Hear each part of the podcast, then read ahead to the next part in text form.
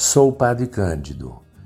Chego até você com muito carinho, apresentando reflexões sobre a nossa condição humana. Espero que seja útil.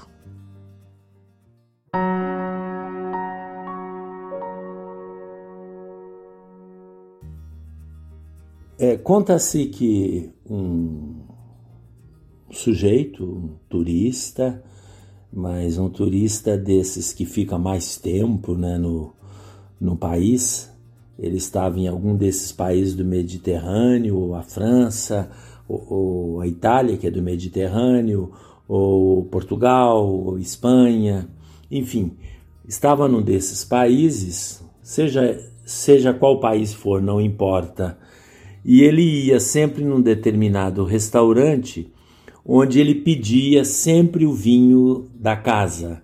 Isso é um costume muito comum nos países que têm a cultura do vinho, ou seja, é, países que já têm grande tradição na, no cultivo, na plantação.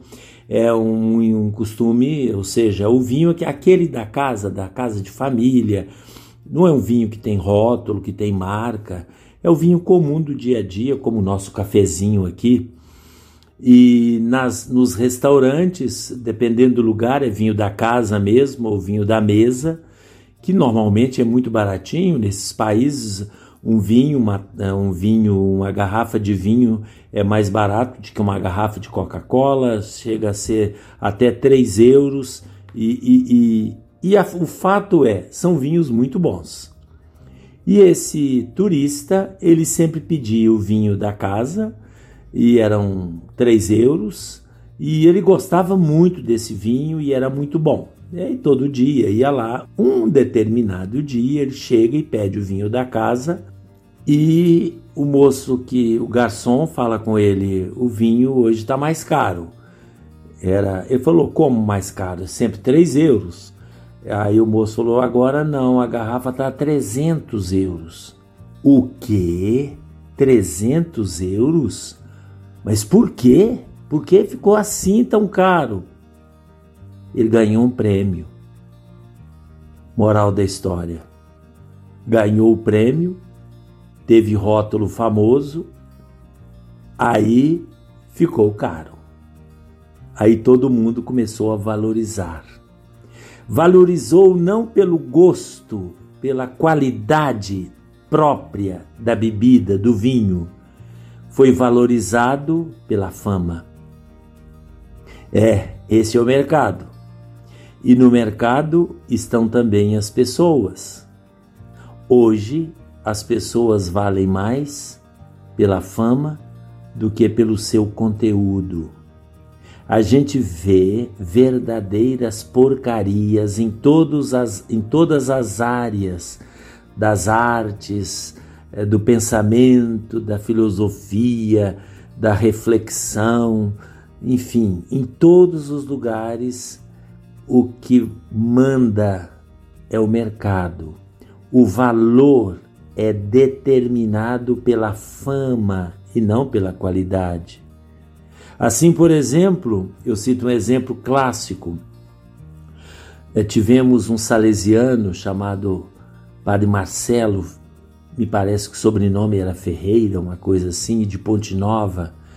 Ele era o maior especialista em cravo e em música, um dos maiores do mundo e o maior do Brasil. Ele estudou, fez doutorado na Sorbonne, estudou na Academia Santa Cecília de Roma, ele estudou na Alemanha, ele fez um doutorado sobre cravo, aquele instrumento, o cravo, e era um excelente organista da Igreja Capela do Colégio Santa Rosa dos Salesianos em Niterói, estado do Rio de Janeiro. Não teve, não tinha fama, não tinha valor. Ou seja, exímio músico, uma pessoa de qualidade, de uma cultura, de uma erudição. Você dedicou toda a sua vida ao estudo e não, não era valorizado. Não era valorizado porque não teve aquela fama que o mundo de hoje, o mercado exigem. Vamos prestar um pouco de atenção. Vamos saborear o vinho antes de perguntar pela, pelo rótulo. Vamos saborear o vinho e perceber se ele é bom, se ele é de boa qualidade, ao invés de perguntar pela sua pelo seu preço. Há pessoas, por exemplo, que valorizam o vinho pelo preço.